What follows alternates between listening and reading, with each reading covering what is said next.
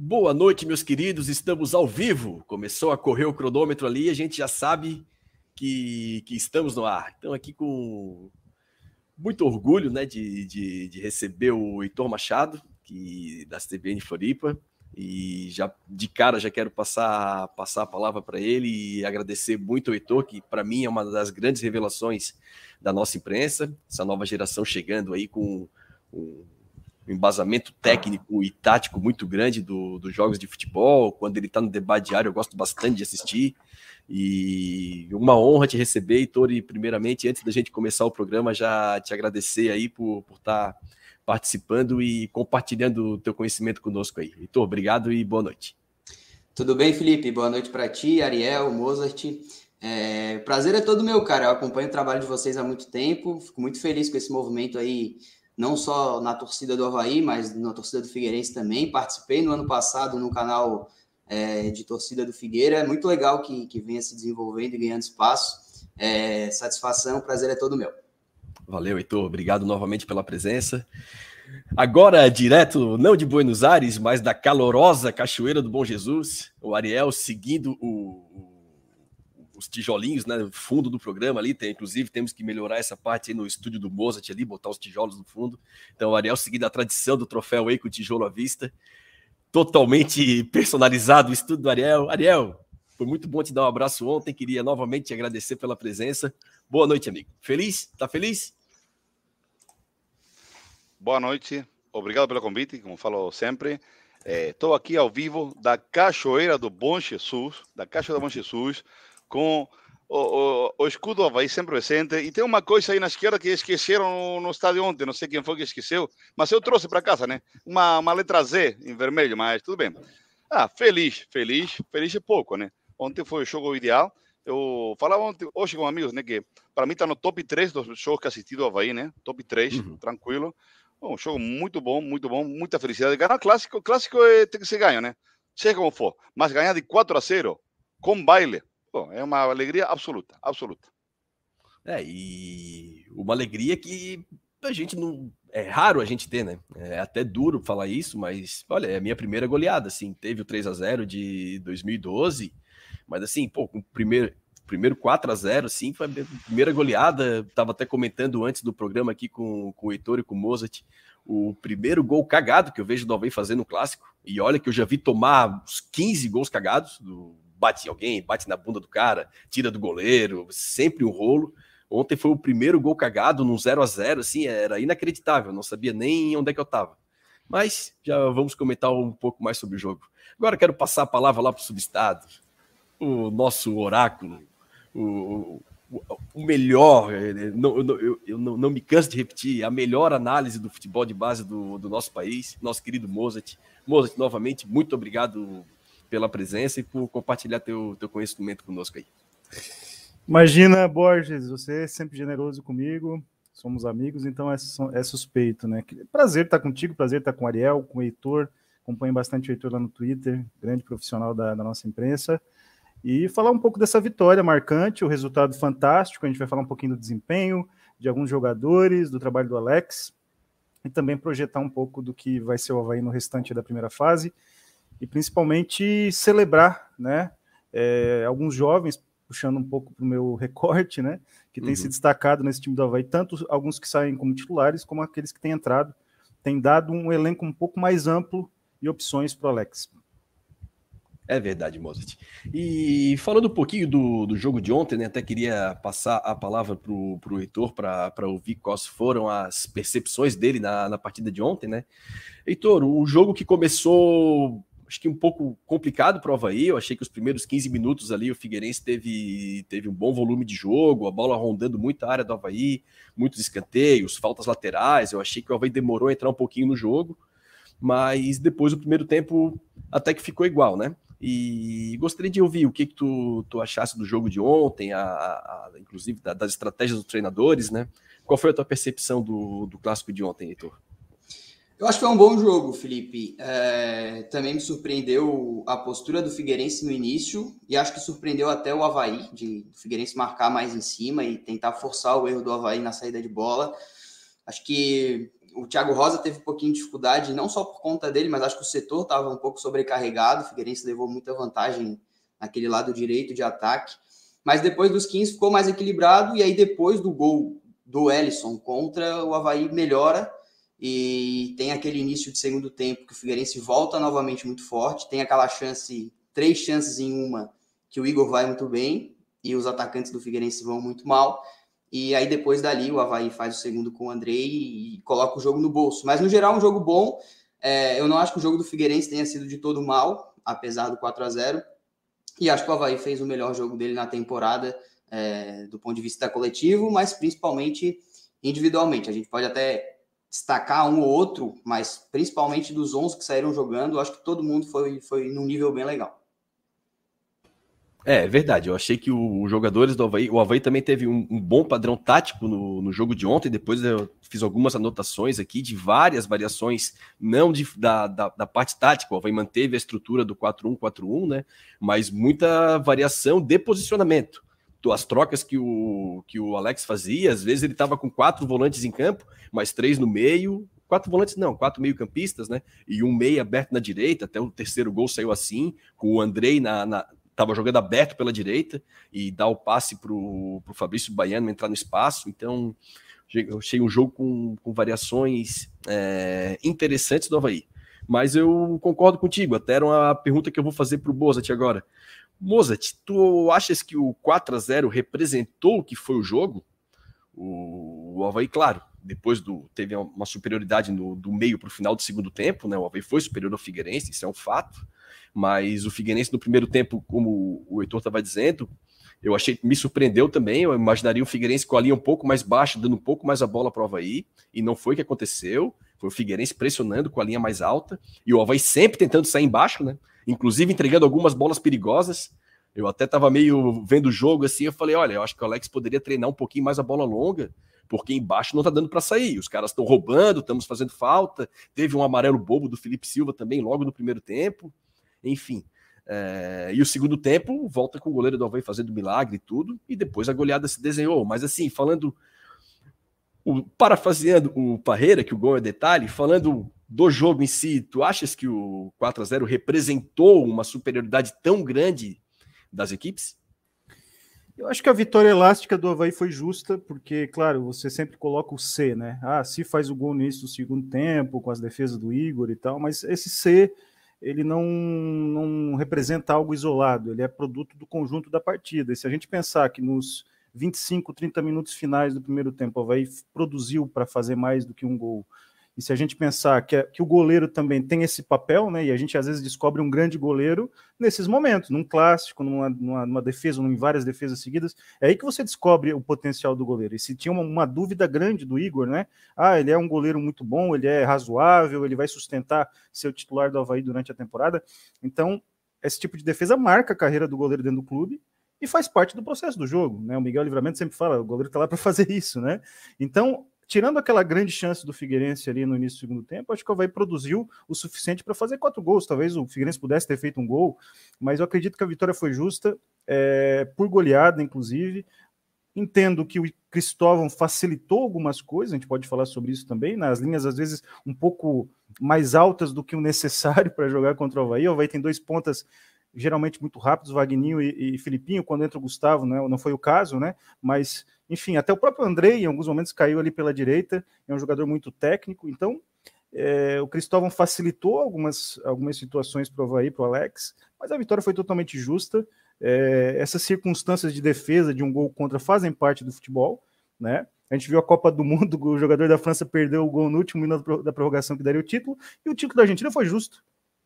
Então a gente não pode tirar o mérito da Argentina, né? Então uhum. é, eu acredito que foi justa a vitória e uma vitória que muda um pouco é, o contexto do Havaí na temporada, principalmente nesse início. Dá uma gordura para o Alex trabalhar com mais tranquilidade, a torcida fica numa, numa, numa felicidade que permite também um entorno de, de motivação, de leveza, né, que o ambiente do futebol precisa. Né, os jogadores mais confiantes.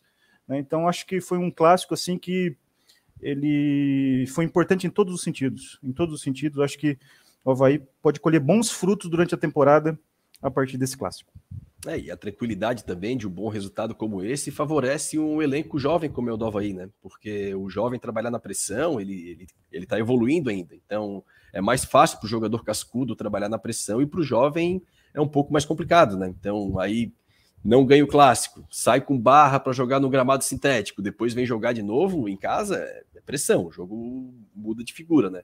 Hoje o Havaí tá, tá mais leve. E a tá própria tá gestão leve. nova, que começou no início do ano de 2022, no final de 2021, precisava de uma vitória no clássico também uhum. para se afirmar junto à torcida, porque a torcida sempre vai cobrar: cadê o clássico? Tem que ganhar o clássico, não adianta ganhar do Barro, do Brusque ou do Concórdia, tem que ganhar o clássico e ganhar bem. Quando ganha com goleada, isso também coloca a diretoria numa posição de mais tranquilidade e também mais. É, é, é consciente de que as decisões tomadas, essas mais recentes, foram boas. Né? E o mercado é sempre bom ou ruim, né, de, de pré-temporada, quando o time ganha. Quando o time ganha, todo jogador foi bem contratado, né? Com talvez raras exceções. E todo jovem que entra também tem valor. E quando perde, o jovem não serve, não está pronto, a contratação foi ruim, dinheiro foi mal investido. Então, é um círculo de virtuoso, digamos assim, né, com muitas coisas boas a partir desse clássico. Só queria citar, não me alongando muito. Nada, fica à vontade. Teve um jogador que entrou na fogueira desde o jogo contra o Ercílio Luz, que foi o Roberto Zagueiro. Uhum. zagueiro que veio do Inter, que foi extremamente concentrado, firme, é, é, ganhando duelos por cima, por baixo. Então, assim, entrou numa fogueira, sob desconfiança, e cumpriu a missão. Mesmo lá no Ercílio Luz já tinha jogado bem.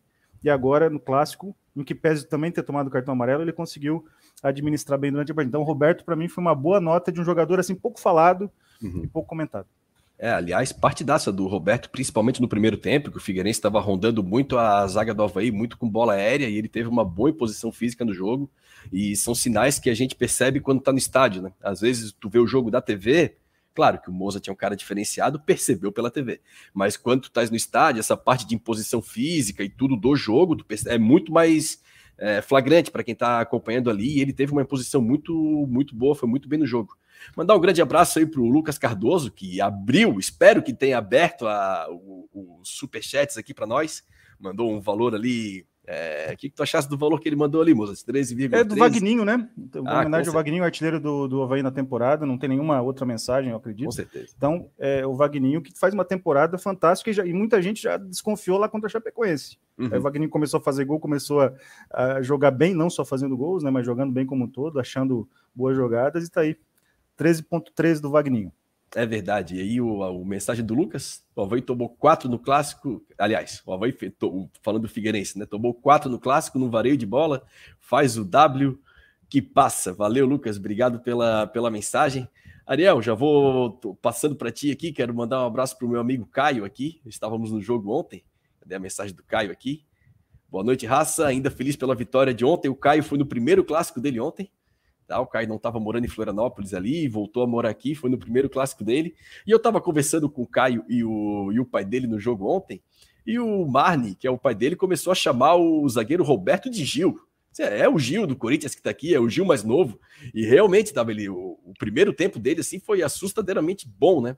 E agora, Ariel, falando das impressões do jogo ali, qual foi o teu sentimento lá no estádio do, da partida do Havaí? Tu falou uma top 3 de partidas do Havaí que tu, que tu fosses, né? Então, o Ariel veio de Buenos Aires aqui, aproveitou para passar férias, mas claro, sempre já preparado para vir no clássico. E clássico que a gente se encontra, né, Ariel? Que a gente toma uma cerveja junto, que a gente se abraça, o Havaí não perde, né? Então, Ariel, quais, quais foram as tuas impressões no, no jogo de ontem? Eu estava convicto que o Havaí ia se dar bem, né? Mas futebol é futebol, né? Pode acontecer muitas coisas. Então, eu gostei muito do jogo, curti muito. Eu quero ressaltar, que falaram, falou o Mozart, falou eh, o Heitor, né? Quero ressaltar a atuação do zagueiro, do Roberto. Gostei muito da atuação dele, muito, muito, muito. É, se firmou e entrou numa fogueira, né? Não era fácil, né? Ele já Sim. tinha entrado no jogo com Marcelo Dias, entrou, deu conta. Ontem a mesma coisa. Então, quero ressaltar muito. Ele era, era olhado pela torcida do Havaí sem com, assim, com de olho de, de, lado, né? Porque ninguém sabia, né? Se ia, se ia dar certo, se não ia dar certo. Um cara que tem uma história de, que machuca muito, mas jogou muita bola. Gostei muito da atuação do Roberto, muito. Depois também posso ressaltar o André. É, para mim fez um baita jogo, né? É um, é, não é fácil, né? Com 20, 20 não, não, sei direito a ideia do André, mas deve estar com 20, 21 anos, né? Um cara entrar num jogo assim, clássico, com o estádio quase lotado. Ah, eu deu conta do recado, fez um golaço, jogou muita bola. É, o sentimento da torcida do Havaí foi ótimo, é, todo mundo feliz. É, tu falavas, né? Eu acho, não sei se foi o Mozart ou, ou, ou acho que foi o Mozart. a diretoria do Havaí precisava dessa vitória.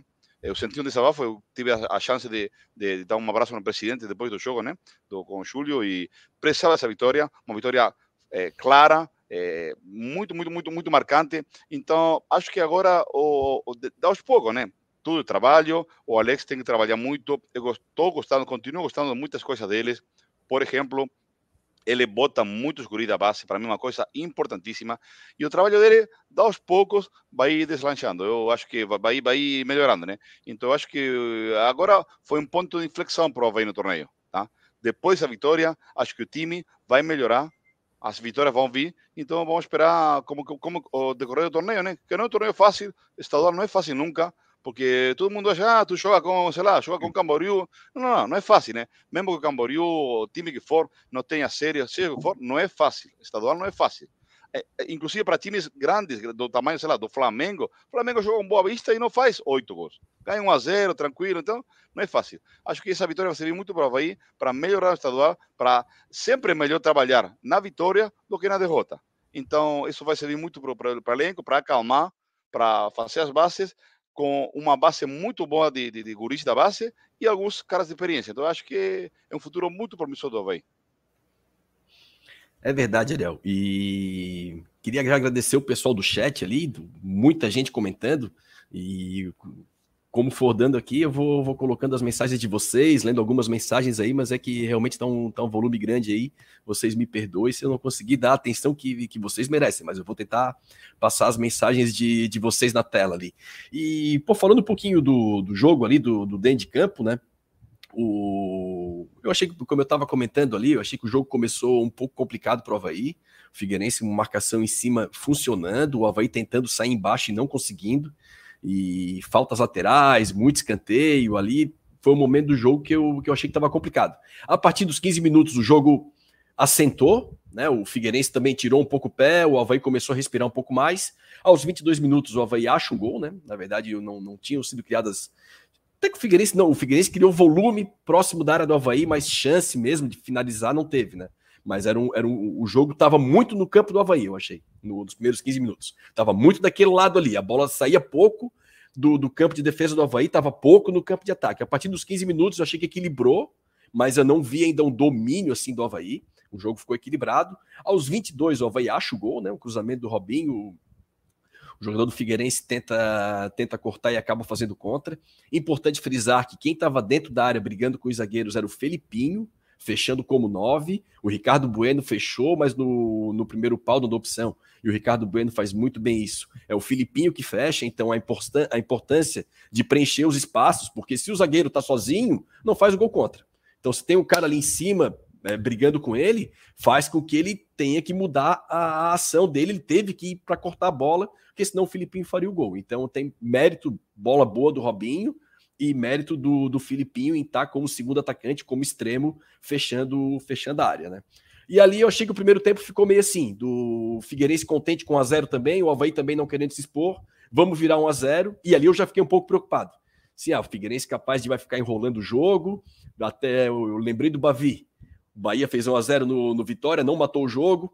Deu 35 do segundo tempo, Vitória não tinha chegado nenhuma vez e aí começou a loucura. Era falta lateral, era escanteio e foi 1 a 0 para o Bahia num sufoco. Então ali eu fiquei com um pouco de medo. Começa o segundo tempo, Figueirense volta bem, de novo pressionando o Havaí. Aos três minutos eu anotei aqui três defesas do, do goleiro impressionantes, impressionantes, né? E, ali eu acho que foi o lance do jogo, né? Tem na CBN o lance do jogo, né, Heitor? Então, para mim, o lance do jogo, apesar dos 4 a 0 foi o Havaí não ter tomado empate. Então, inclusive, o Alex falou na coletiva, para mim, foi o lance do jogo. Voltando um pouquinho, voltando três minutos atrás, voltando três minutos, ponto, né? Não três minutos atrás. Estou nervoso com a presença de um global aqui como o Heitor Machado, mas voltando um pouco, no intervalo, o Alex, para mim, fez a substituição do jogo no Havaí, tá? Ele tira o lateral esquerdo, o Thiago Rosa.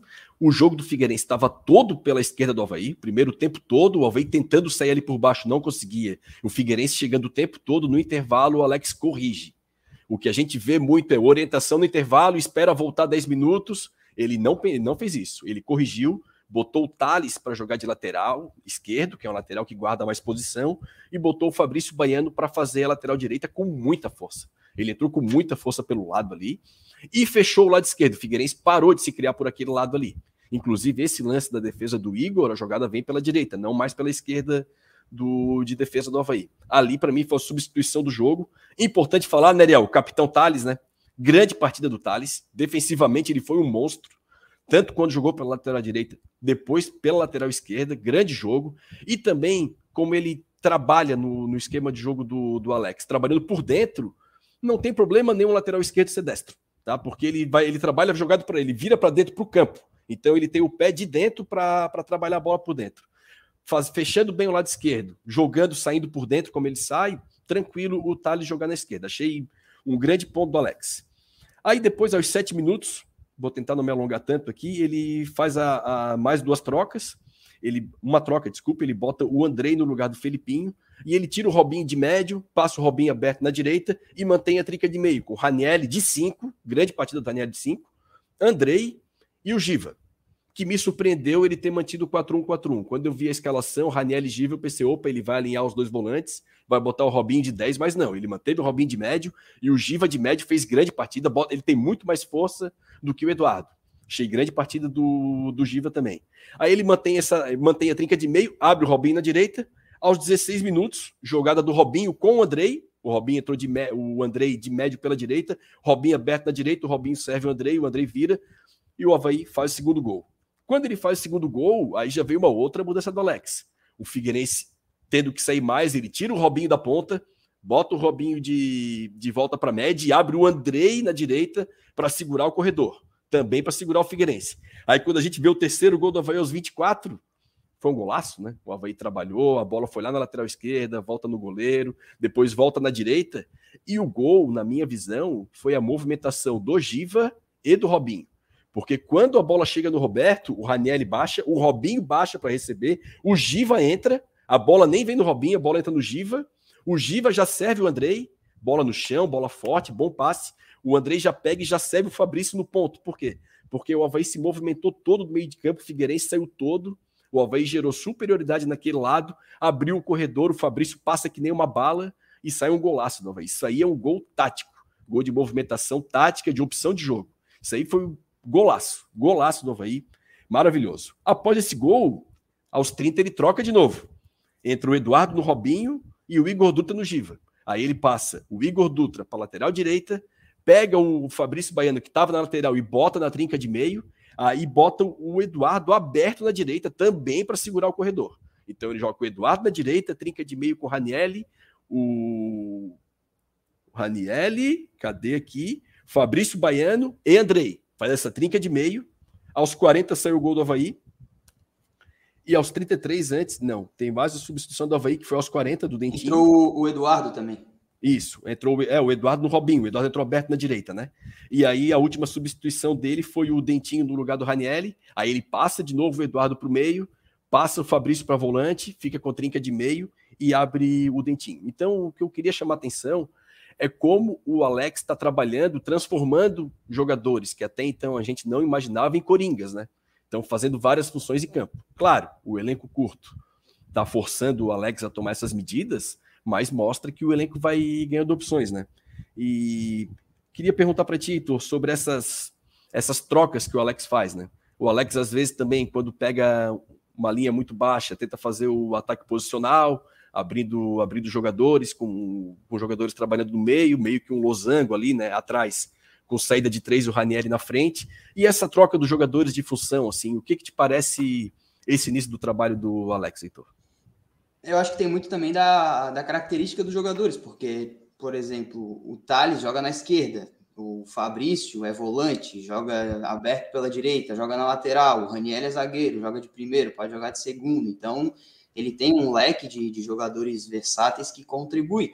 E eu acho que foi muito feliz a, a, mexida no intervalo. Na hora que ele chamou o Fabrício e saiu o Thiago, eu até fiquei na dúvida do que, que ele ia fazer. Uhum. É, e aí fiquei surpreso, mas deu muito certo. E o terceiro gol também tem o, o dedo do treinador, porque aquela projeção do Fabrício em profundidade pelo lado, o Thales não faz aquilo ali, porque o Thales é uhum. um jogador de, de base, um lateral construtor. Então, é, ele acertou o lado esquerdo com o Thiago para proteger aquele lado, e o Fabrício pela direita deu muita força e o Havaí ganhou por ali também. Mas acho que é, essa versatilidade é muito boa porque ele consegue ajustar o time, mexer o time sem queimar uma substituição, por exemplo. Não foi o caso ontem que ele mexeu com substituições também, mas acho que, que é muito importante para o Havaí e, e para o Alex também.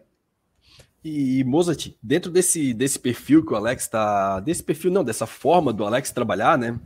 É, trabalhar com jogadores jovens ou menos renomados também ajuda, né, Mozart? Porque tem menos vaidade do atleta, né? Então, ó, amigo, tu vai ter que fazer a. Eu quero, eu preciso que tu faça corredor. Eu preciso que tu jogue de volante. Eu preciso que tu faça zagueiro. Então, até que ponto tu achas que isso é, facilita o, o, trabalho do Alex? Não ter jogadores assim tão renomados, assim, que, que possa ter aquela vaidade. Não, pô, não vou me expor, não vou jogar ali porque, pô, posso jogar mal tal. O que, que tu pensa sobre isso, Mozart? Eu penso que o Alex tem uma, nesse início de carreira, né, tão precoce ainda, ele tem uma liderança tranquila, né? Isso vale para os mais experientes, inclusive o Robinho deu um abraço é, emocionado ali num dos gols, né? Que é um jogador que ele trouxe, e ao mesmo tempo os jovens se sentem à vontade, né? Não vejo o Alex como um técnico que bota o jovem e passa medo para o jovem, passa receio de jogar. Ele passa confiança. Então o atleta jovem entra com confiança para fazer o que ele faz na base. Por exemplo, o Filipinho é driblador, o, o Felipe Silva na zaga joga com tranquilidade, né? O Roberto entrou na fogueira, entrou tranquilo. O Andrei jogando o que a gente viu ele jogar na base. E o Andrei, como Canhete até perguntou se ele tem balaca, ele tem Aí, muita. E é aqui da cidade de Araranguá, né? Então a gente já conheceu o Andrei. Inclusive jogou com atletas nossos aqui do futsal quando era mais, no, mais jovem. Então. É, eles entram com confiança. Isso é muito do, da forma como o Alex gerencia o dia a dia e como ele trabalha esse jogador jovem, a cabeça desse jogador jovem. Então, claro que tem cobrança e pressão. Você entra, você erra uma jogada, o torcedor vai cobrar, a imprensa vai cobrar.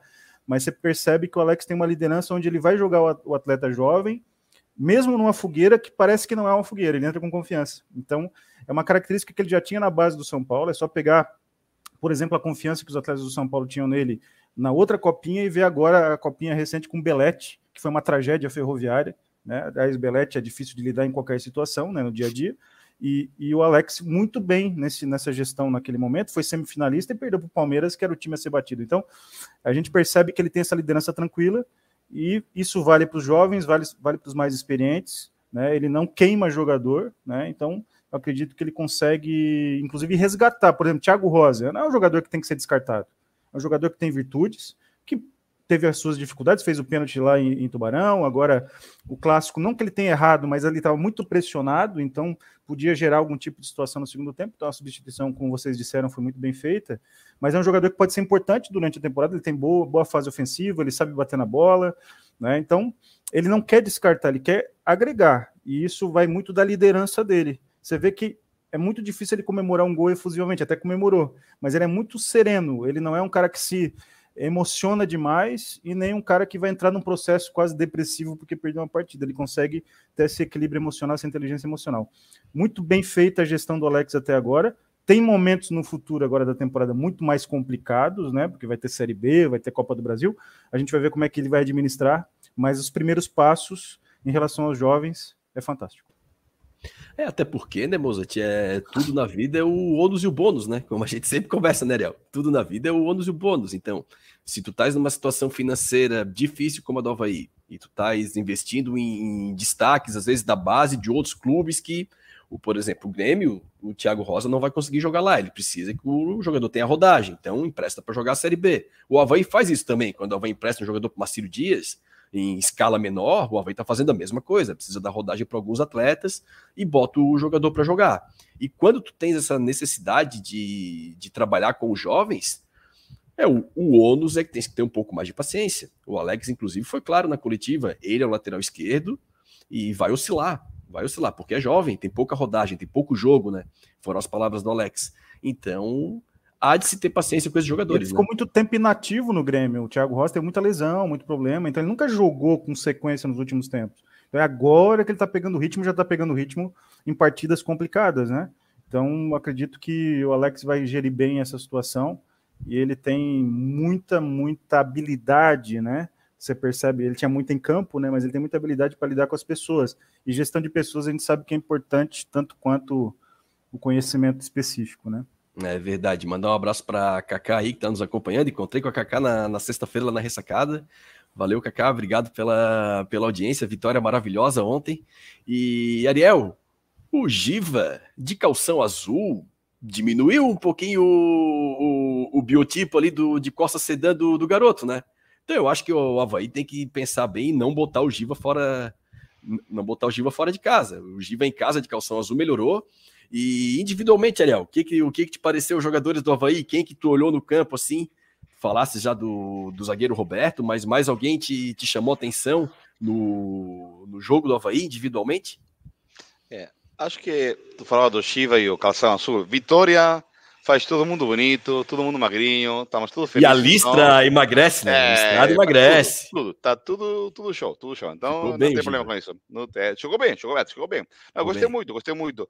Gostei muito também da, da atuação do, dos atacantes do, do Ricardo Bueno, novamente, dessa vez fazendo um gol, fazendo um gol, que eu fiquei surpreso. Ele comemorou na frente da torcida do, do ex-time dele, mas comemorou, tranquilo, de boa, beleza.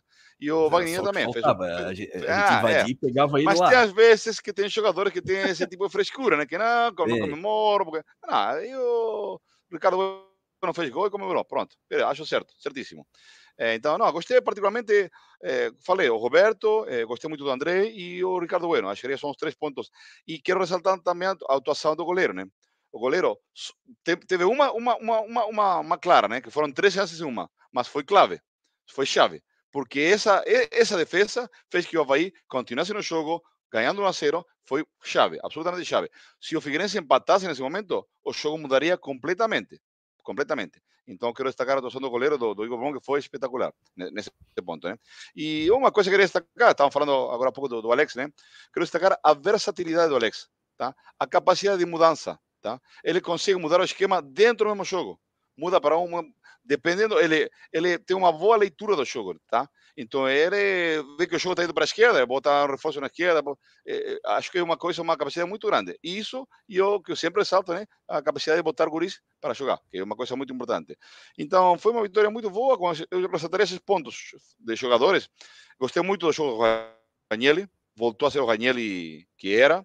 É, o Thales fez no meu ver, a melhor partida dele no Havaí, eh, incluindo o ano passado, para mim, o Thales, o Thales Soares, né? Foi a melhor partida do Havaí. Aliás, mudando do lado, da direita para a esquerda, sem problema nenhum. Então, acho que foram os pontos importantes, foram esses aí. Eu falaria de o Roberto, eh, o Ranielli, o Ricardo Bueno, um, em cada linha, e o goleiro fez uma atuação espetacular, né? Com, com essa defesa que deixou o Havaí no jogo, né? É verdade, a defesa foi, foi importantíssima, né? Ali o jogo poderia mudar, até porque em termos de jogo, o Figueirense estava bem, né? Tinha voltado voltado bem para o segundo tempo. Eu acho que ali é, poderia complicar muito o jogo para o Havaí.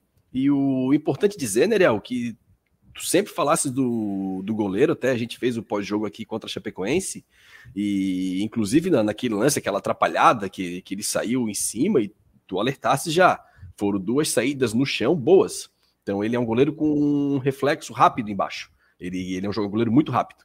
E o que me pareceu ontem, assim, que ele é um pouco inseguro, talvez na bola aérea, talvez é um goleiro, goleiro jovem ainda, então demora um pouco pegar esse, essa, esse tato ali do, do, da saída de bola, né? Mas algumas bolas passam por ele e ele meio que sai em vão, assim. Então achei que foi, foi um pouco complicado. E... Bola aérea, bola aérea para mim é confiança, né? É confiança. Uhum. Então, é um goleiro que está estreando praticamente no Havaí, são os primeiros jogos dele, então acho que temos que dar um tempo né, para ele se ficar mais afiançado na posição. Acho que o aérea é confiança. É, mas acho que vai melhorar, vai melhorar, vai melhorar. Mas sim, esse ponto seria a única coisa, a ressalva que eu acharia dele. Mas o resto, por baixo, é muito seguro, muito seguro. Muito bom, muito bom. Ele embaixo da trave, muito bom, muito rápido, muito bom goleiro. E Heitor, a gente tem o nosso querido mito, não que é o Ariel que é o nosso mito aqui, né? Mas o, a nossa referência, né? O cara ensinou o Ariel a falar português, que é o nosso querido Miguel Livramento. E ele tem uma frase maravilhosa que é a seguinte: o discurso de quem ganha é um e de quem perde é outro. Então, é, é maravilhoso, né? No primeiro tempo, Heitor, o Havaí tentava sair embaixo e o Figueirense estava levando vantagem nessa, nessa, nessa pressão do Havaí. O Havaí não conseguia sair de trás com bola no chão como o Alex queria. E eu já estava vendo o jogo, eu estava meio assim, olha, Acho que precisa ter uma alternativa para quando o jogo embaixo não está funcionando. Em que pese o Ricardo Bueno também é, faz o pivô bem quando recebe embaixo, não é um jogador tão alto, mas ou tentar botar uma bola no espaço, acho que poderia ter um pouco mais de alternativa. E o Alex continuou, o Havaí continuou, saindo embaixo, saindo embaixo, saindo embaixo. E aí deu tudo certo, né? Não teve as falhas. Talvez um time com um pouco mais de qualidade poderia ter, ter feito gol no Havaí, nas falhas que o, que o Figueirense conseguiu roubar. Mas a questão é que o discurso de quem ganha é um, né, o Heitor? E aí sai o terceiro gol, saindo embaixo de novo, também pressionado e faz um golaço daquele. Queria te perguntar assim, do Havaí, mas em tese, falando de futebol no geral, né? Até que ponto a convicção do técnico deve ser mantida. A gente está falando de ontem um caso que deu certo, né? Mas se o Figueirense rouba a bola e faz 1 a 0 a gente teria que, pô, o Alex poderia ter visto que não tava, que a bola não estava conseguindo sair e buscado uma alternativa, né? Então, até que ponto o, o, o nosso lado comentarista é influenciado pelo resultado, né? Porque o Alex tentou muito, deu muito errado, mas o terceiro gol também sai de uma bola do chão e sai um golaço do Havaí. Como que é essa parte assim da, dessa relação entre desempenho e resultado para na cabeça do comentarista? Assim, queria te ouvir. É, eu acho que influencia muito e é natural porque o resultado é, é o que todo mundo busca, mas acho que é o nosso principal desafio de tentar separar e, e de tentar entender. Eu acho que a principal função do comentarista é tentar entender e tentar explicar e não tentar ficar falando depois que acertou, que errou, porque é muito fácil depois você falar que aquilo deu certo, que ganhou porque deu chutão, porque perdeu, porque ficou na retranca, enfim. É, e aqui é aquilo que tu falou, Felipe, tudo é, é pró e contra. É, se o Havaí corre o risco saindo jogando, várias vezes ontem no primeiro tempo, o Havaí conseguia sair da pressão e, e chegava com espaço. Por exemplo, é, e aí no sentido contrário, o gol do Andrei, se eu não estou enganado, é uma bola recuperada na saída de bola do Figueirense. Saída embaixo deles que o Havaí recupera. Exato, que poderia ter acontecido ao contrário no primeiro tempo, quando o Figueirense pressionava a saída de bola do Havaí. O gol do Fabrício, do, do Vagninho, que é o Fabrício se projetando, já é uma outra construção. É tudo pró e contra e o risco que você corre. É, o você precisa fazer o que você treina. O Havaí joga daquele jeito porque ele treina para jogar daquele jeito. E o Figueirense sobe para pressionar e fica com a linha alta mas ele treina para jogar daquele jeito. O que eu não concordo é o cara que treina a semana inteira para jogar de um jeito, aí chega na hora do jogo, eu vou cobrar que ele jogue de outro. Isso que, eu acho que, que, que não, não, não faz sentido. É, e também entender o modelo, né? E não começar a cobrar coisas que o, que o modelo não entrega, né? Então, ah, o, é era que nem o Havaí do ano passado, tu cobrar que o Barroca baixasse as linhas e defendesse o resultado jogando sem posse. Não, o Barroca ele não joga assim. Então tem que comentar o jogo se o Barroca está treinando bem ou mal dentro do modelo que ele escolheu para jogar. Ah, não, ele quer jogar com posse, quer jogar com construção de jogo, se dentro desse modelo está sendo bem executado o que ele propõe, né? Então acredito que, que esse também é um, é um ponto importante, né? Comentar dentro do modelo que foi escolhido, se aquele modelo está sendo bem executado ou não, né? Então, acho que isso também é, é, importante, porque senão acaba gerando pressão desnecessária em cima de treinador, de comissão técnica, e a gente sabe o que acontece. E aí a diretoria, às vezes, também, para tirar pressão, troca o nome, porque o treinador novo que chega sempre é, entra com uma expectativa nova. Então, isso é, é, A gente precisa evoluir, talvez, nessa parte da, da análise, até para gerar menos pressão no, no clube, menos pressão de torcida, que a gente sabe como que como que isso acaba funcionando, né? Mandar um abraço do pessoal do Isto aí, fizeram uma grande entrevista também com o Miguel Livramento, o Ariel tá lá com o balão, eu até ali no, no Twitter aí, se vocês puderem é, tirar dúvida aqui, que foi vocês que, que levaram os balões do, com a letra C, a ideia foi, foi maravilhosa, teve até uma foto ali que eu vi do Felipe da Costeira, maravilhosa, que fica o C ali em cima da, da torcida do rival, e galera, obrigado pela, pela audiência aí. E é, Mozart, nessa parte aí de análise e pressão em cima de treinador. O Alex, ele é um cara da. Ó, foi, foram, foram eles sim. Então, parabéns pela ideia, eles que tiveram a ideia ali do, dos balões. Foi, foi maravilhoso, foi marcante. Foi, tá marcado também como o clássico do, dos balões com a letra C, não só da, da goleada do Havaí. E. Mozart, queria te perguntar sobre essa parte do, do, da pressão, do escudo que o treinador pode ser, né? Que o Alex ele une as duas coisas, né? Além de ser um cara que a gente não sabe, né? A gente imagina que vá ser um grande treinador, como foi o Cuca no Havaí em 99, né? O Havaí só pôde pagar o Cuca em 99 e 2000. Depois que a carreira dele segue, a gente não tem a condição de, de pagar o salário dele. E eu tô achando que com o Alex pode ser parecido, né? Ou a gente só pode ter um Alex apostando no Alex cedo. Porque depois que ele virar, né, já um cara consagrado, esse cara vai trabalhar em outro patamar de clube. Porém, o Alex ainda traz um escudo, né, Mozart? Porque ele tem todo o histórico, quando ele, ele foi no debate diário, então se fala também de todo o histórico dele jogando bola. É um cara que também teve uma carreira de comentarista e sempre com comentários muito bons, então a gente olha para ele e vê conteúdo, né? E como, como que prova aí? É uma jogada muito boa, né, Mozart? Que tu consegue pagar menos para um cara que pode virar um grande treinador e também esse cara ainda te traz um escudo, né? Não é como tu apostar sei lá, com todo respeito, é só um exemplo no, no Raul Cabral, que é um cara também com boa formação, com grandes trabalhos na base e tudo, mas que não traz o escudo que o Alex traz, né? O quanto isso é vantajoso e até cômodo para uma direção de futebol ter um cara como o Alex? Primeiro que eu acho que a direção, essa nova direção do Havaí, sempre teve o Alex no seu radar, né? Isso até se comentou sobre a questão do Barroca e tal. Então, isso é uma, é uma vantagem e é um mérito da atual gestão do Havaí de conseguir ter sempre o Alex como opção prioritária diante da, das quedas, né? Várias que aconteceram desde o ano passado. É, o Alex tem vários escudos, porque, como você disse, ele trabalhou na comunicação, ele foi um grande jogador, ele é uma figura que se comunica muito bem, ele é uma figura agradável, me parece, de conversar sobre futebol. É, não, não me passa nenhum tipo de arrogância, porque ele foi o o camisa 10 do Palmeiras campeão da Libertadores, porque ele jogou e é uma lenda na Turquia, ou porque jogou na seleção brasileira por vários momentos. Ele passa uma simplicidade.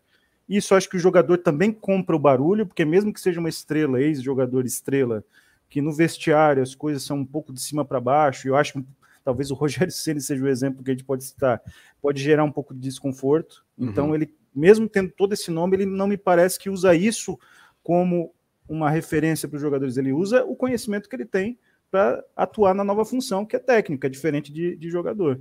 Então ele se preparou, ele se comunica bem, ele é uma figura agradável. Acho que o que ele passa, ele passa de forma didática, porque o jogador compra e executa. Né? Em pouco tempo ele já tem muitas variações que vocês citaram. Então ele muda de lateral, muda lateral para outro lado, ele pega um meia e coloca na ponta, mudanças sem tirar ou colocar jogadores, ou seja, com os mesmos jogadores ele muda o sistema. Então eu acho que ele tem muitos méritos, se preparou para isso. Se ele realmente fizer uma Série B onde o Havaí suba, mesmo que não seja campeão, mas suba, eu acredito que ele já vai estar no radar de um clube com mais orçamento do que o Havaí. Então, é, é uma tendência quase que é, inevitável, né? Eu torço para que aconteça no sentido de que, se acontecer, o Havaí vai estar muito bem encaminhado esse ano e vai conseguir Sim. os seus objetivos, né?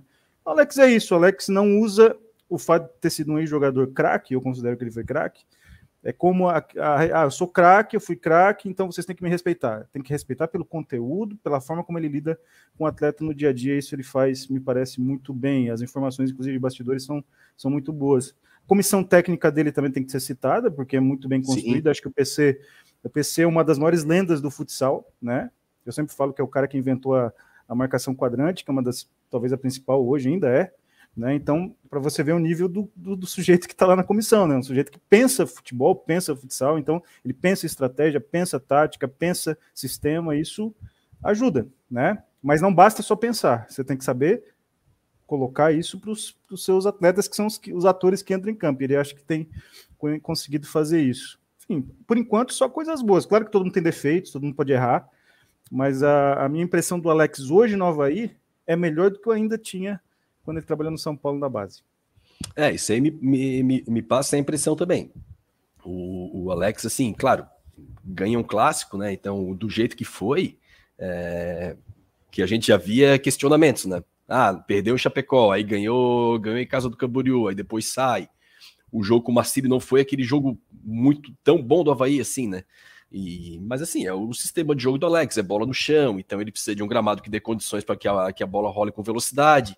Então é, é, é, tem que esperar um pouco mais, como a gente sempre comentou nos outros programas aqui. A amostragem era muito baixa, né? E muitos jogos fora de casa. Então tem que ter, tem que ter calma, tem que deixar o homem trabalhar. Ariel, teria chance, como de, de, de, dizia o nosso querido ex-presidente Dionísio, teria chance de um novo Galhardo, novo aí?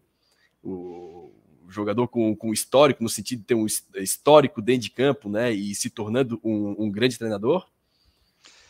Ah, é muito cedo para falar, eu acho, né? É, bom, ah, mas quando ganha, a gente tem que aproveitar é, para falar as coisas mais... Um mas... É, agora é a hora. A história de Gachardo é difícil de repetir, né? Foram oito anos no River. É muita, oito é, anos um time jogou, da expressão né? do River. É, é uma coisa... Ele é jogador da base, é, cresceu no River, estreou no River, foi para a Europa, voltou três vezes e depois foi treinador oito anos ininterrompidamente. Então é uma história bem difícil de repetir. Mas eu acho que Alex pode ter uma, é, uma, uma, boa história com o Havaí, né? Vai depender do tempo. Lamentavelmente, treinador é placar, né? Resultado. A bola bate na trave e entra uma coisa, bate na trave e sai outra coisa. Então, vai depender disso. Mas eu acho que ele pode ter um futuro bom, bom no Havaí. Vamos esperar. Vai ser chave.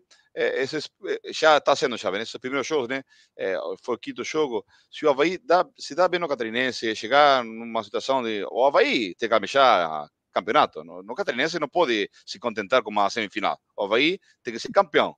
É o maior time do estado tem que ser campeão. Então, com uma, um bom catarinense sendo campeão, aí já melhoraria o astral dele e esperaríamos por uma Série B com chance de acesso nesse ano tão particular para a gente, com o centenário, né?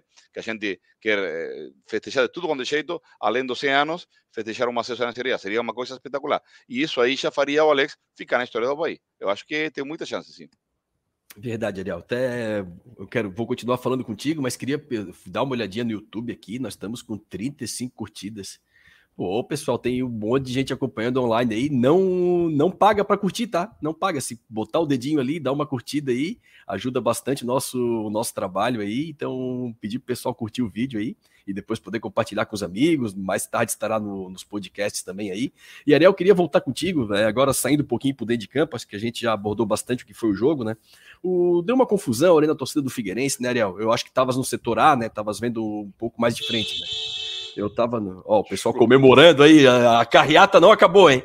A carreata não acabou, acabou de vazar um Fuca na Cachoeira a do Bom Cachoeira Jesus, é Havaiana, Cachoeira é Havaiana, todo mundo comemorando ainda. Cachoeira é Havaiana. Pra ver o tamanho da fila que foi ontem. Tem gente chegando hoje em casa. Aí, ó, nove da noite de domingo, os caras estão chegando. Deu pra ver como foi um absurdo a saída de campo ontem.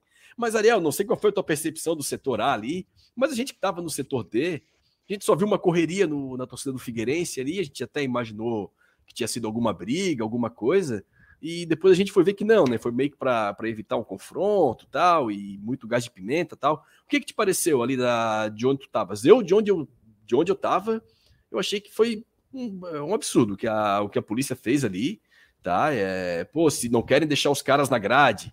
Aliás, a torcida do Havaí também, é bom que se diga. Ano passado que começou isso a viralizar muito ali, todo gol é copo para cima, é rolo e cerveja voando tal. Beleza, na hora é legal, é engraçado.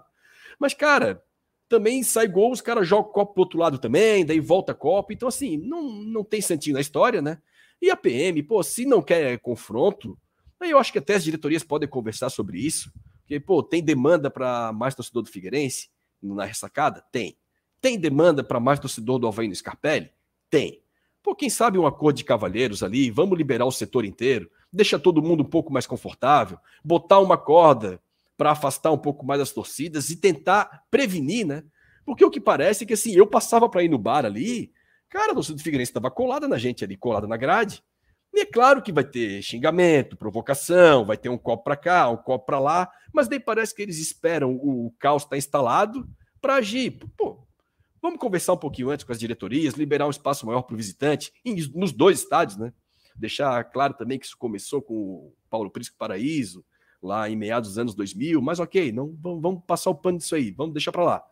Agora, pô, vamos liberar um espaço maior, vamos botar a corda um pouquinho mais longe, porque Pô, o gás de pimenta chegou na gente lá, cara. Tem relato de pessoal no setor seco, gás de pimenta.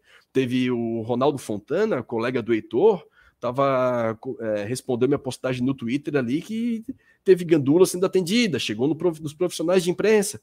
Eu acho que dá para fazer melhor, né? Tomar a PM se preparar um pouco melhor para isso. O que, que te pareceu, Ariel, na, na tua visão lá do, do setor A do jogo? Pelo que eu vi, é, foi uma, uma confusão localizada. Foi dois, três, uma briga pequena, isolada, uma, um fato uhum. bem isolado. É, mas eu acho que a PM deveria estar melhor preparada, né? Porque não era muito difícil separar as torcidas, tinha uma, uma massa grande que separava. Acho que não, não, não sei como que essa confusão se deu. E além disso, eu vi a torcida Feirense jogando coisa para o setor do Havaí, eu vi a, a polícia jogando caixa de pimenta, mas foi um fato bem isolado. Eu quero ressaltar a torcida do Havaí, que apoiou o jogo inteiro. Aliás, antes do jogo, eu Sim. estive na recepção dos jogadores, é, umas duas e meia da tarde, chegou, chegou o ônibus com jogadores, a torcida apoiando, com fumaça azul, tudo muito bonito, e o jogo inteiro apoiando, apoiando o jogo inteiro. Então, tirando esse foto isolado dessa briga pequena, que é lógico, quem perde está na bronca, mas tudo bem, mas a polícia poderia ter evitado. Mas tirando isso, o resto da torcida do Havaí foi exemplar. Eles, bom, estavam tristes, eu entendo, né? Lógico, tu perde, ninguém gosta de perder, então tudo bem. Mas a torcida, a torcida do Havaí foi exemplar. É que a gente já foi visitante várias vezes, né, Ariel? E, Muitas. E, e ganhamos, gente... perdimos e saímos tranquilos, sem problema. Tem que aceitar, é, né? Futebol é mas, assim. É, mas é que assim, em outras oportunidades a gente também sofreu lá, né? Então eu já tomei cacetada de cavalaria, ah, sai mais rápido, ah, não sei o quê, bomba de gás lacrimogênio. Então, assim, eu acho que a forma como eles tratam o visitante, isso não é exclusividade da ressacada, mas assim, são os estádios que eu frequento. Scarpelli, em clássico, que eu vou no jogo fora de casa, eu gosto de ir, e a gente se encontrou várias vezes já lá, né, Ariel? Eu gosto de ir no jogo fora de casa. A gente é maltratado, assim, na maioria das vezes qualquer confusãozinha que dá, não tem conversa, o pau já come, a gente é tratado como animal mesmo assim. E aí ó, é natural do ser humano que já estás ali, tomasse um gás de pimenta, cai uma chuva daquela. Cara, o cara que é para te proteger tá te atacando. O cara vai por tudo ou nada. Então, isso aí gera um clima bélico, uma ação e reação que eu acho que eles poderiam pensar melhor, inclusive pensar melhor junto com as diretorias. Repito o que eu falei ali. Vamos deixar o espaço mais confortável nos dois estádios, pô. Ah, tem 1.700 para o Figueirense, cabe quanto no anel? Cabe três? Então, vamos vender 2.500. Deixa os caras bem espalhadinhos, longe da torcida do Havaí. No Scarpelli, cabe quanto? Cabe 3,5? Vamos vender só três. Deixa 500 livre, vamos liberar. É um pouquinho de cuidado para que a gente não, para que não aconteça aqui em Santa Catarina o que para mim é a morte do futebol, que é o clássico de torcida única, né? Então, para mim, isso é a morte. O legal é tu poder rir do cara, e também quando perde, tu tem que aceitar, porque é do jogo, né? E, enfim, não sei o que, que tu pensa sobre isso. Não, é... Fala, desculpa, Ariel. Aconteceu comigo, né? Eu, eu, fui em Brusque e fui. Acho que é um problema da polícia em geral, não é daqui, da capital, em todo quanto lado, né?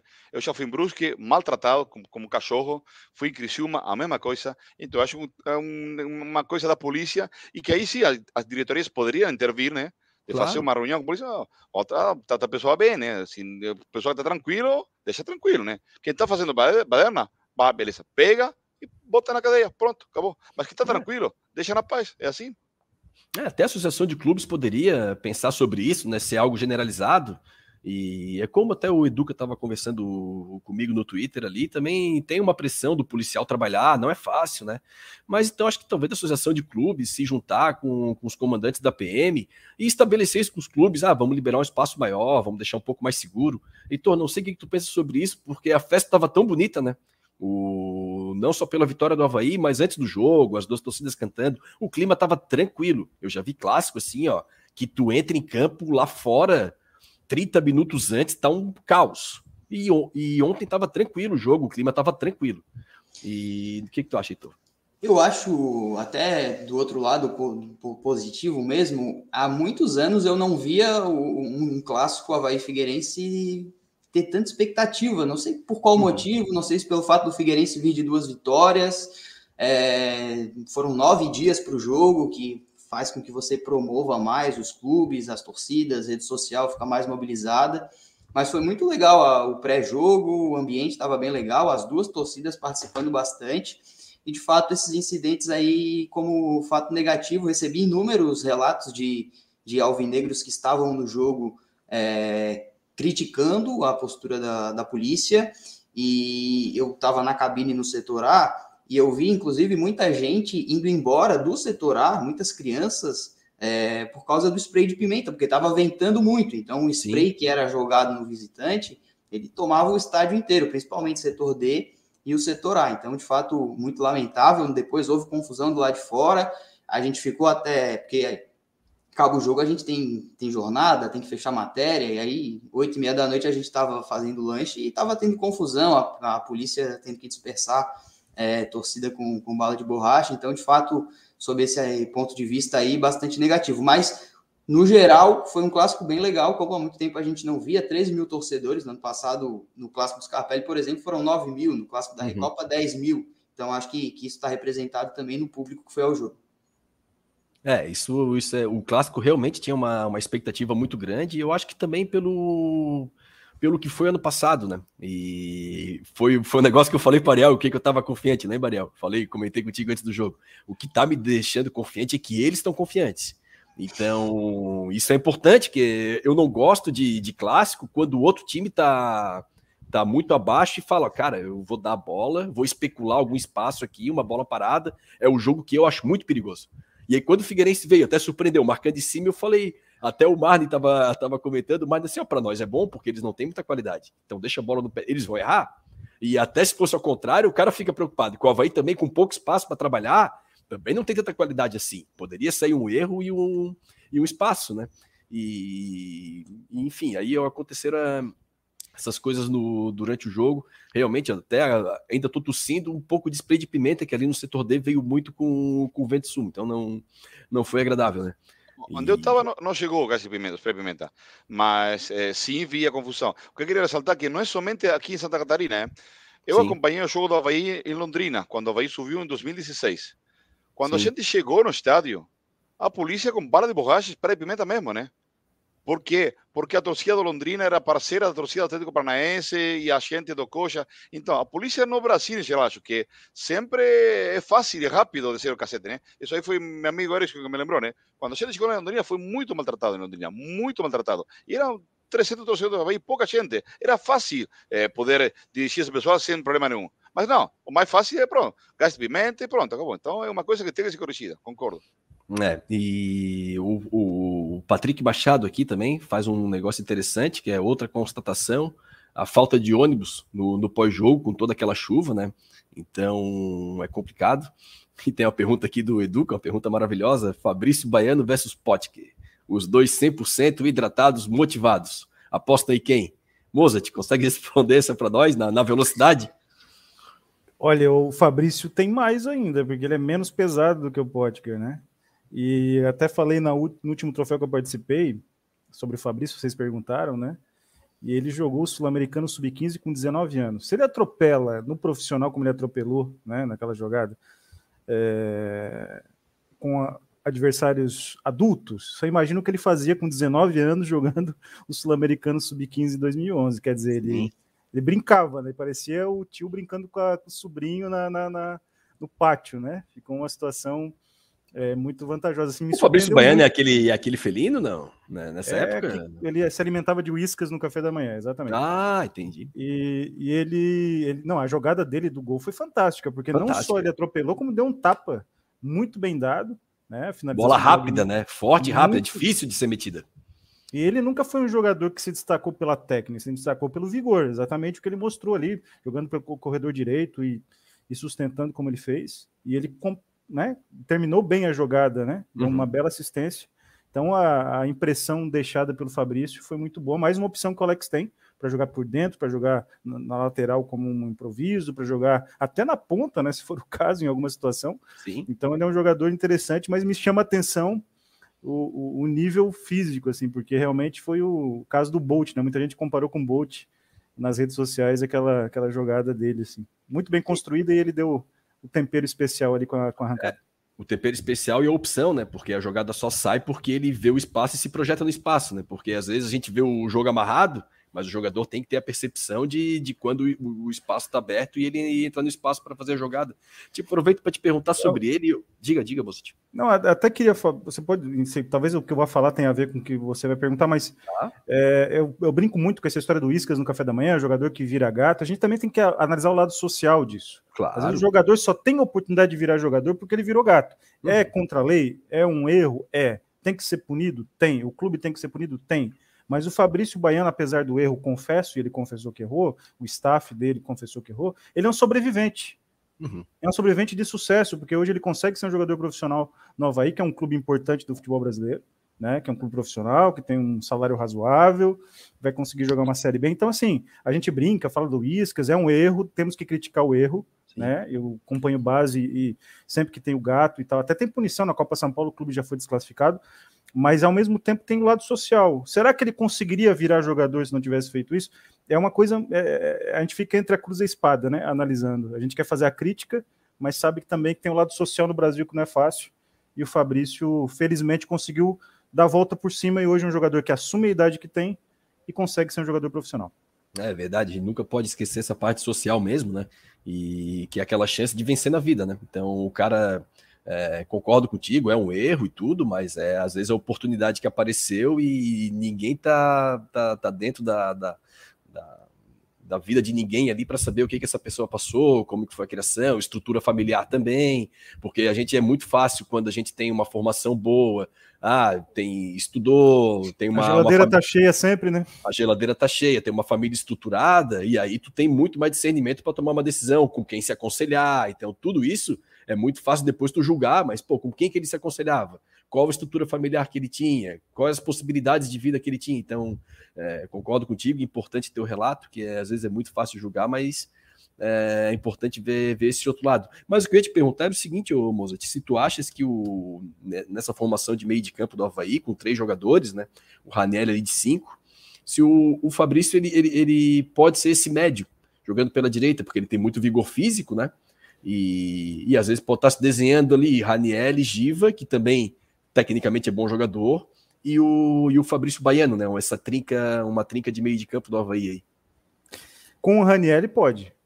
Porque daí o, o, o Fabrício vai ser o Gatuso e o Raniel vai ser o Pirlo, né? Quer dizer, joga Sim. por trás, com técnica, com saída de bola, e aí você tem um cara de vigor, de caça, de esticada, né? Até o, o, o Fabrício tem mais velocidade que tinha o Gatuso, né? E, então, com o Raniel funciona. Se botar um outro jogador que não tem tanta qualidade quanto o Raniel, já complica, porque não é a grande característica do Fabrício temporizar jogo, pisar, virar uma bola. Ele é um jogador de, de espaço e, e, também é um jogador que pode ser usado como caça, assim, numa situação que você precisa de dinâmica. Uhum. Mas eu entendo que com o Raniel realmente poderia funcionar. Talvez o Alex faça essa, essa, essa opção. Usou o Giva, o Giva foi bem no jogo, na minha visão, pelo, pela má impressão que a gente ficou um pouco da, das demais partidas. E, o, o, Fabrício pode ser uma opção, sim, pode ser uma opção. opção. E no corredor já, já se provou que é, né? Mas não é a característica dele. Não esperem do, do, do Fabrício que ele vai achar uma, um passe entre linhas, que ele vai fazer uma grande virada de jogo, porque não é a característica dele. É, e até é importante tocar nesse ponto, porque às vezes o Havaí, ele, o esquema de jogo fica muito dependente desse camisa 5 diferenciado, né? Que é o Raniel. Então, o Raniel participa na saída de jogo do Havaí, que fica uma saída de três e ele na frente, meio que formando um losango para o Havaí sair jogando. Ele tem muita qualidade de tanto de passe quanto de penetração no espaço. O jogador que toca vai receber na frente, então ele abre muito, muito espaço e perdendo esse jogador complica muito o esquema de jogo. O Havaí passou isso, o, o Heitor acho que vai lembrar também, o Ariel também, em 2021, quando o Bruno Silva não jogava.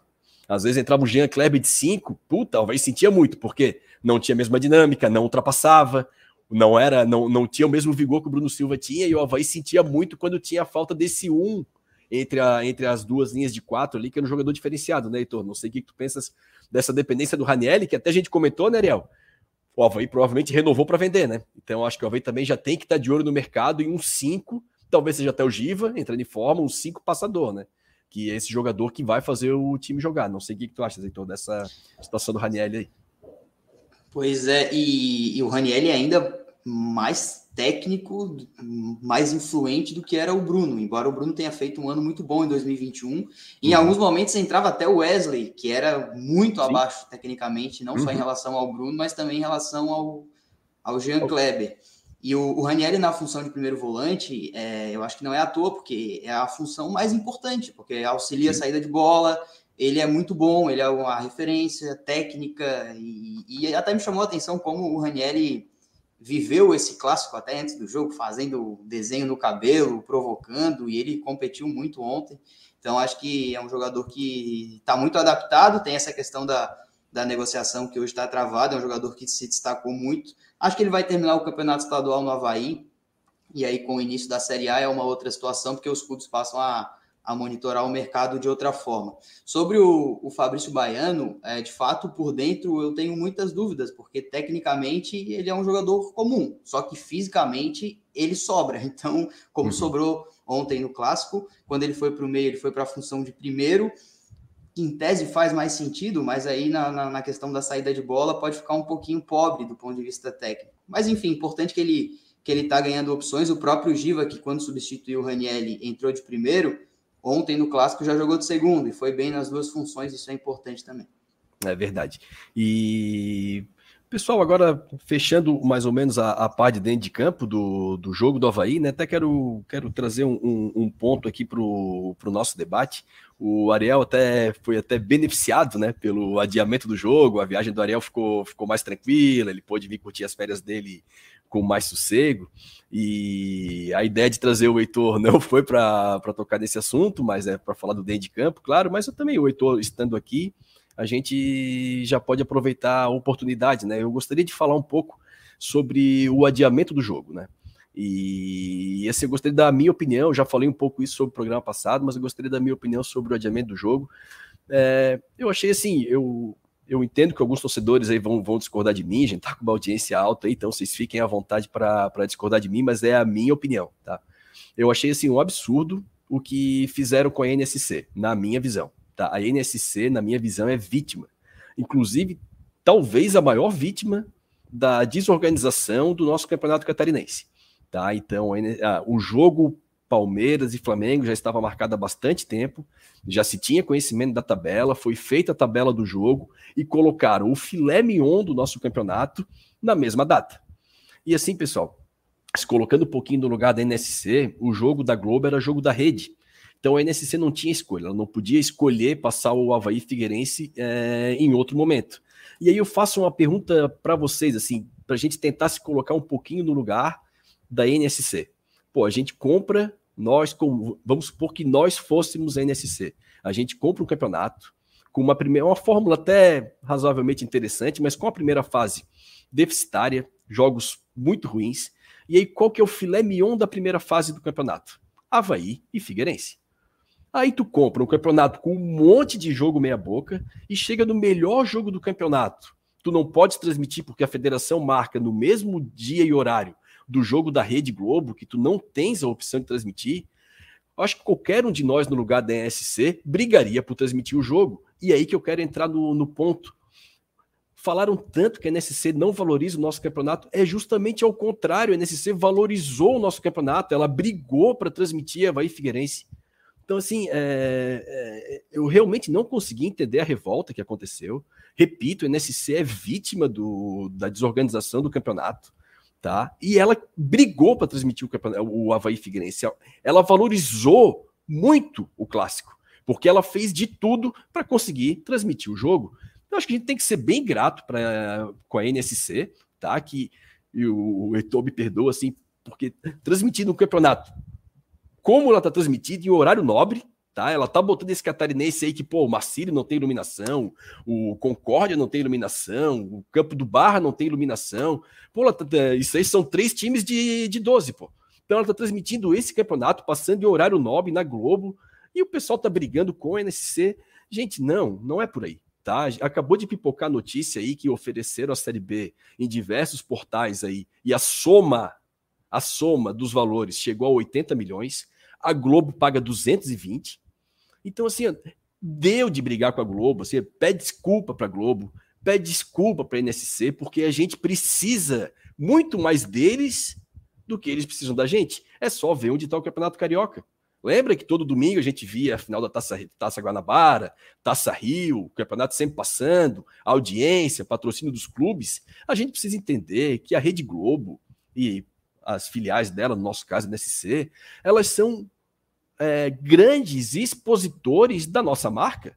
Então, se o Havaí tem o PixBet dele aqui, que paga X para o Havaí, se não passar na Globo, ele vai passar X dividido por. vai pagar X dividido por 2, assim. Então a gente não tem que brigar com quem promove o campeonato. Eu acho que sim. Pô, NSC, olha só. Será que não dá para pagar um pouquinho melhor? A gente vai oferecer um produto melhor para vocês, tá? Ó, primeira e segunda rodada, joguinho meia boca para aquecer. Mas, pô, terceira rodada, vou te oferecer um Criciúma e Joinville sábado 4 e meia. Quarta rodada, eu vou te oferecer um Chapecoense e Figueirense. Quinta rodada, eu te ofereço um Havaí e Figueirense. Sexta rodada, Joinville e Criciúma. E mostra para os caras, porque a, a Premier League é ótima, tem clássico todo o campeonato, toda rodada. É porque os caras estudam minimamente a tabela e dividem os jogos, pô. Então, assim, não é difícil tu montar um negócio com um pouquinho de cuidado para ajudar a vender. A NSC vai olhar, não, peraí, isso aqui tá legal. Pô, tem, são 11 rodadas. Pô, distribuir aqui seis clássicos por rodada. Pô, horário nobre aqui, vou ter jogo bom para passar. Pô, então dá para pagar um pouquinho a mais para os caras. Vamos fazer uma parceria com o que vai entrar de patrocínio. Posso dar um pouquinho a mais aqui. Mas, pô, vamos se ajudar. Não é para brigar com os caras. A NSC é vítima dessa história. Vítima, vítima de um campeonato, com todo respeito varziano até o momento. Tomara que melhore para a reta final, mas assim, a gente tem que pensar um pouquinho, se colocar no lugar deles, que é necessário, é vítima, tanto quanto nós, assim. E não sei se o Heitor não quer te colocar numa saia justa, sabe, Heitor? É, é, a minha posição, tá? Não sei se tu queres falar a respeito, fica à vontade, mas eu acho que foi um absurdo o que fizeram com o NSC, o movimento em rede social, e o, pô, vi a postagem do Chico Lins ali sobre um assunto completamente aleatório, já comentavam embaixo, ah, que é NSC, não sei o quê. Cara, NSC é vítima, vítima das maiores, tá? Porque ela botou dinheiro e não iria poder transmitir o filé mignon da primeira fase. É uma grande vítima. Não sei se, Heitor, quero te deixar à vontade, tá? Então tu fica à vontade se quiser comentar o que eu falei aí. Não, rapidinho, é realmente para mim é sou suspeito para falar e enfim, até um pouco desconfortável porque, mas eu concordo com tudo que tu falou e é até internamente, a, o meu sentimento era esse, porque a NSC fez justamente o contrário, ela valorizou, bateu o pé para poder exibir o clássico para todo o estado. É, a rivalidade Havaí-Figueirense não, não se resume a 9, 10, 13 mil torcedores. Muita gente que acompanhou o jogo gosta muito do Havaí, gosta muito do Figueirense, e a NSC bateu o pé para poder transmitir. Naquele final de semana não poderia por uma questão contratual. A Globo vende um maior jogo do país hoje, que é o Flamengo e o Palmeiras, valendo uhum. o título, vende milhões e milhões de patrocínio e exige, o patrocinador exige que, que a partida seja exibida para todo o país. Foi isso que aconteceu, a NSC não podia fazer nada, mas como tinha eh, o direito, exigiu que o clássico fosse transmitido. E acho que, que foi bem, a gente fez um trabalho bem legal essa semana. Sim. Alex no debate, Cristóvão no debate, matéria e vivo todos os dias mascote no estúdio, então acho que de nossa parte a gente cumpriu o nosso papel. É, eu, concordo inteiramente. Acho que é vítima da, da situação e cumpriu bem o, o, papel de promoção. Eu acho que os torcedores, tanto de Havaí e Figueirense, assim, poderiam praticar um pouquinho da empatia, que é se colocar no lugar do outro e, e pensar o que, que eles fariam. Tipo, é, o filé valorizaram o campeonato, valorizaram o Havaí e Figueirense e tomara Tomara que a NSC não fique braba e ano que vem não queira transmitir, tá? Porque aí, meu amigo, aí sim, tu vai ver que o time sem patrocínio na camisa, aí perde em placa de publicidade, porque uma coisa é tu tá ao vivo na Globo no horário nobre do futebol, outra coisa é tu não ter a Globo, tá? E a gente viu até a própria Libertadores, que tá voltando para a Globo agora, porque teve muito patrocinador berrando que a Globo, porque passava na Fox, passava na TV fechada, passava no SBT, e a exposição de, de patrocínio, de marca, não é a mesma. Então a gente tem que trabalhar um pouquinho de inteligência, assim, e ver que quem são, quem que está prejudicando o produto. Será que é a. Será que é a, a uma das maiores empresas do planeta de, de comunicação, que faz uma transmissão muito boa. Pô, a gente via Havaí Flamengo na Série A, que era jogo da rede, é drone, é câmera atrás do gol, é câmera dentro do estádio. Cara, é coisa de primeiro mundo, assim. E o brasileiro, às vezes, tem um pouco do espírito de vira-lata e tal. Mas, cara, a gente, a Globo é uma das maiores empresas do planeta em telecomunicação. E a gente tem esses caras do nosso lado. Não é com eles que a gente tem que brigar. Tá? E eu não estou falando lutar por melhores contratos. Eu acho que pode melhorar o produto o campeonato e aí sim brigar com alguma coisa para melhorar o para melhorar os contratos. Agora no mais, vai brigar com os caras porque os caras têm que ser nossos parceiros, né? Não sei o que, tu pensas disso, Moza. Te queria te passar a palavra e depois para Ariel. Acho que já foi dito. É, eu acho que o atual campeonato catarinense, que apresenta problemas que eu via quando era criança, abria o Diário Catarinense, para ver que não tinha liberação do, do corpo de bombeiros para o estádio. Acontece a mesma coisa hoje, 30 anos depois? E esse campeonato está sendo passado na TV aberta, num horário bom, quatro e meia da tarde no sábado, horário bom, que a gente pôde assistir o clássico, eu pude assistir o único assistiu de casa, vocês assistiram do estádio, tranquilamente, né? Sem precisar caçar link aqui ou ali. Isso é muito importante, né? Então, está é, tá valorizando um produto. Evidentemente que todo mundo no, nesse processo pode melhorar, óbvio, né? Mas o principal fator de melhora é o trabalho da Federação Catarinense, que é feito nesse momento, com todo respeito, muito abaixo do que deveria. Sim. O produto é mal trabalhado, é, não é valorizado, é desvalorizado. Né? Não pode. Tem oito meses para preparar um campeonato e você chegar faltando uma semana, ah, o estádio não foi liberado, outro não tem eliminação, outro não sei o que, fica improvisando situações, fora essa questão de você saber que tem a Supercopa, e a Supercopa é o evento né, que todo mundo assiste, mesmo quem não é palmeirense e não é, é flamenguista, é, acontece esse tipo de situação. Então, assim, todo mundo sempre pode melhorar no processo, mas nesse episódio especificamente, até um luxo você ter um clássico hoje, pelo nível do campeonato, passado em TV aberta para todo o estado. É, eu concordo, eu concordo inteiramente contigo, assim, e realmente, é um né, luxo poder ver Roberto Alves comentar também, né? Também, maravilhoso, né? Maravilhoso. O, o, o, o Atletiba, o Atletiba estava escondido aqui. Eu não sei como é que eu achei. É, domingo à noite, o maior clássico do Paraná sem TV aberta. É, então, é, esse, a gente esse acha é... naquele canal lá que eu te passei, né? Pô, aquele canal é maravilhoso. Não, não, não, se eu falar aqui, deve cair a live, mas aquilo lá é maravilhoso. Eu nunca mais vou assinar um, algum pacote, aquilo lá é lindo. Mas o. Ariel, até falando dessa parte da, da organização do campeonato que o Mozart tocou, né? Eu até não acho a fórmula tão ruim, tá? Eu acho que estadual é isso aí, tem que classificar oito mesmo e vão pro pau. É o primeiro com oitavo, jogo decisivo, audiência, público no estádio e vamos. Aliás, eu sou até um pouco mais radical nisso, né? Para mim, a Série B classificou os quatro para A, vamos fazer semifinal e final para todo mundo ganhar dinheiro, pô. Já tá todo mundo com calendário garantido, primeiro contra o quarto, segundo contra o terceiro, e vamos jogar, vamos fazer dinheiro. Talvez a Série B valesse um pouquinho mais do que vale hoje. Daqui a pouco eles vão mudar a fórmula para valorizar. Mas, Ariel, poderiam, como o Mozart falou, um pouquinho mais de cuidado na organização do campeonato, né? Botar o, o, escalonar bem os clássicos, botar jogos interessantes. Dá para fazer um campeonato com cinco grandes. Toda rodada tem um jogo com dois grandes se enfrentando, ou quase todas. Então dá para melhorar um pouquinho o produto. Pô, se tu sabe que o estádio do Barra não tem iluminação, na hora de fazer a tabela, amigo, o Barra vai jogar em casa no fim de semana. Não adianta, tem que, pelo menos assim, vamos se organizar minimamente. Ah, tá horrível. Três estádios não tem iluminação. Pô, esses três vão jogar fim de semana em casa. Não dá para marcar jogo é, quarta-feira, quatro e meia da tarde. Figueirense jogou em Concórdia de semana. O Havaí vai jogar à tarde, dia de semana. Então, assim, são coisas assim que fogem minha compreensão, Ariel. Que é só um pouquinho de cuidado, né? Não sei o que, que te parece isso e até se tu puderes agregar aí, se na Argentina acontece coisa parecida, como é que funciona lá? Ah, eu concordo que, para mim, o maior culpado é a Federação Catarinense, sem sombra de dúvida. Aliás, não somente por, essa rodada que foi adiada.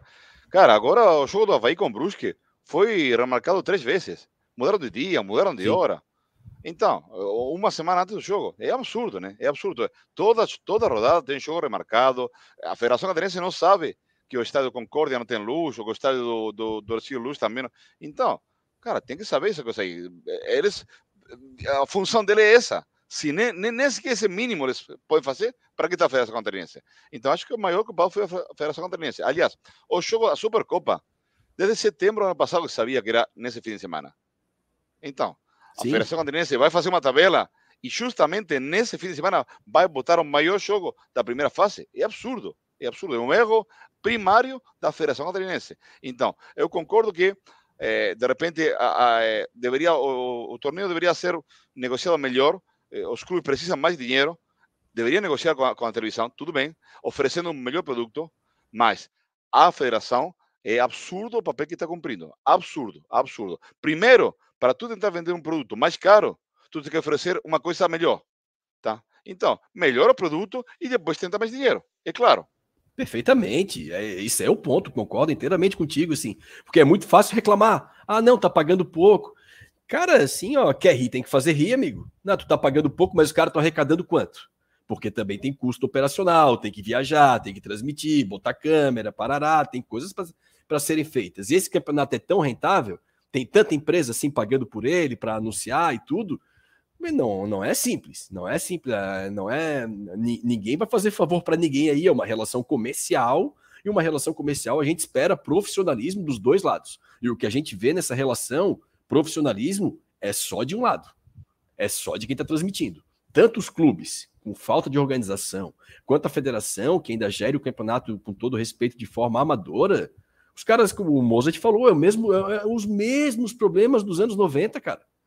Então, assim, é, é, muito complicado aí querer mais dinheiro, não, que tem que pagar mais. Não, não, não peraí. Tu tem que oferecer um negócio melhor para depois disso tu poder negociar um contrato melhor. Eu acho que é, eu acho que é isso. Não, não sei se alguém quer comentar um pouco mais sobre esse assunto. Se ninguém tirou o microfone, é que tá todo mundo satisfeito. Então, galera, uma hora e vinte de programa aí, acho que conseguimos abordar bem a, a, as fases ali do, do dentro de campo, primeiro e segundo tempo, Havaí, Figueirense, torcida, transmissão do campeonato. Queria agradecer muito ao Heitor Machado, que, que, domingo à noite aí está passando esse tempo conversando conosco, compartilhando o conhecimento dele. E, Heitor, muito obrigado pela presença. Casa é tua, as portas estão sempre, são sempre abertas. A gente admira muito o teu trabalho e muito feliz também por essa renovação da nossa crônica aí, de pessoas é, oxigenadas, trazendo novos conhecimentos aí. Tu também assiste bastante futebol europeu, traz bastante informação ali. Então, queria te agradecer pela presença aí. Muito obrigado, Heitor. Valeu, Felipe. A honra é toda minha. Como eu disse, acompanho vocês há muito tempo, aprendo muito com vocês e sempre que precisar, estou à disposição. Valeu, Heitor. Muito obrigado. Mozart, meu querido, amado mestre. Eu vou começar a falar igual o professor Raimundo. Amado mestre. eu sou o Rolando Lero, então? Oh, eu queria te agradecer novamente pela, pela presença, pedir para o pessoal seguir o Arrobolheiros, que é disparado o melhor canal de análise do, de futebol desse país. Repita, é onde está a nata do nosso futebol. Então, se tem os melhores do mundo, é aqui no nosso sub-17, sub-20, que senão o pessoal está tá, tá indo embora. Então, Mozart, novamente, obrigado por compartilhar teu conhecimento conosco aí, obrigado pela presença. Eu que agradeço, Borges, agradecer ao pessoal do chat, sempre muito carinhoso, contribui muito no debate. É, quem vai assistir a gravação depois.